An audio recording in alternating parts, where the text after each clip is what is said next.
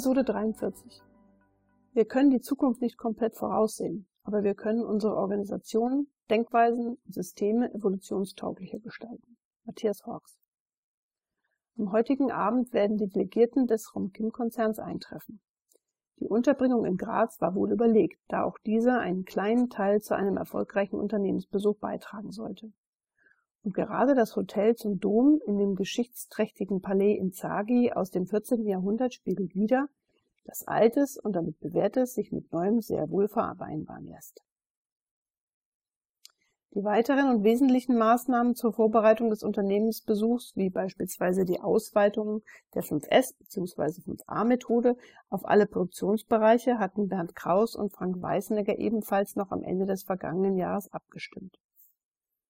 Zumal es insbesondere Frank Weißenegger sehr wichtig ist, zu demonstrieren, dass man es mit der Umsetzung von neuen Methoden auch wirklich ernst meint und darüber hinaus die bereits langjährigen Mitarbeiter im Unternehmen diese gleichermaßen mittragen und dahinterstehen. Denn nur zu gut erinnert er sich an seine Auslandsaufenthalte. Gerade in den USA hatten ihn immer wieder die Mentalität des Window-Dressings mehr als nur geärgert. Damals wurden in großen Worten und mit bunten Präsentationen Ergebnisse vorgestellt, welche es zum Teil nicht einmal wert waren, überhaupt vorgetragen zu werden.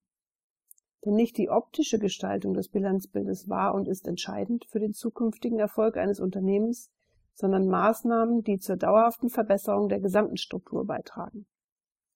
Authentizität einhergehend mit der notwendigen Ehrlichkeit sollte doch die Devise in einem Unternehmen sein. Dazu haben Kraus Junior und Frank Weißnegger die Einrichtung von sogenannten Pro-Kick Produktions-, Kommunikations- und Infocenter initiiert. Die beiden Produktionsbereiche haben dauerhaft jeweils eine Stelle, an welcher die Mitarbeiter für kurze Diskussionen über Veränderungen und Verbesserungen zusammenkommen können.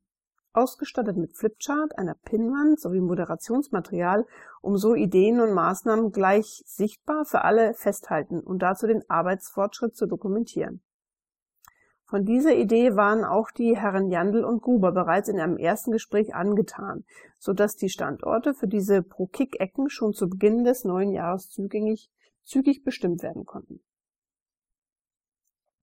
Doch trotz aller Maßnahmen sind Bernd und Frank sich darüber im Klaren, dass sie alleine mit diesen Vorhergehensweisen die von Rom Kim gewünschten Produktionsmengen nicht erreichen können und es daher zu Beginn der erhöhten Produktionsmengen unumgänglich sein wird, zeitweise zusätzliches Personal einzustellen.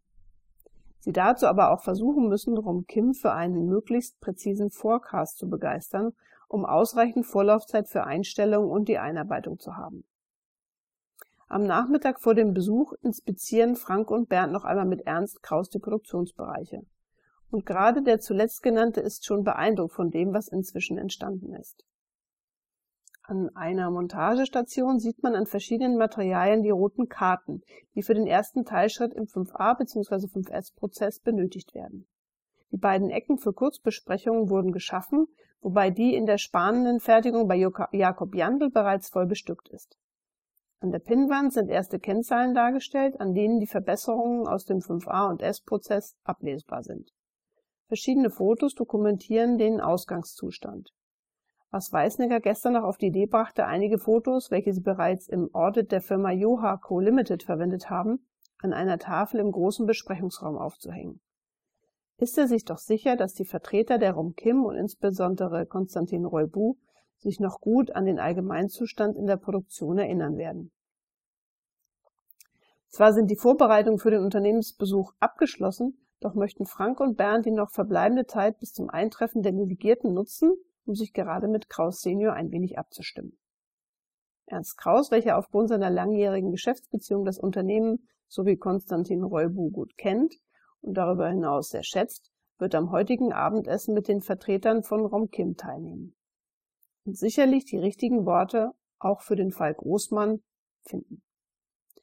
Nach einer freundlichen Begrüßung und einem Aperitif erläutert dann auch Ernst Kraus zunächst seinen Gästen im Groben einige Veränderungen in der Kraus GmbH und Co. KG und damit die Umstände, die zur Trennung von Franz Großmann beigetragen haben.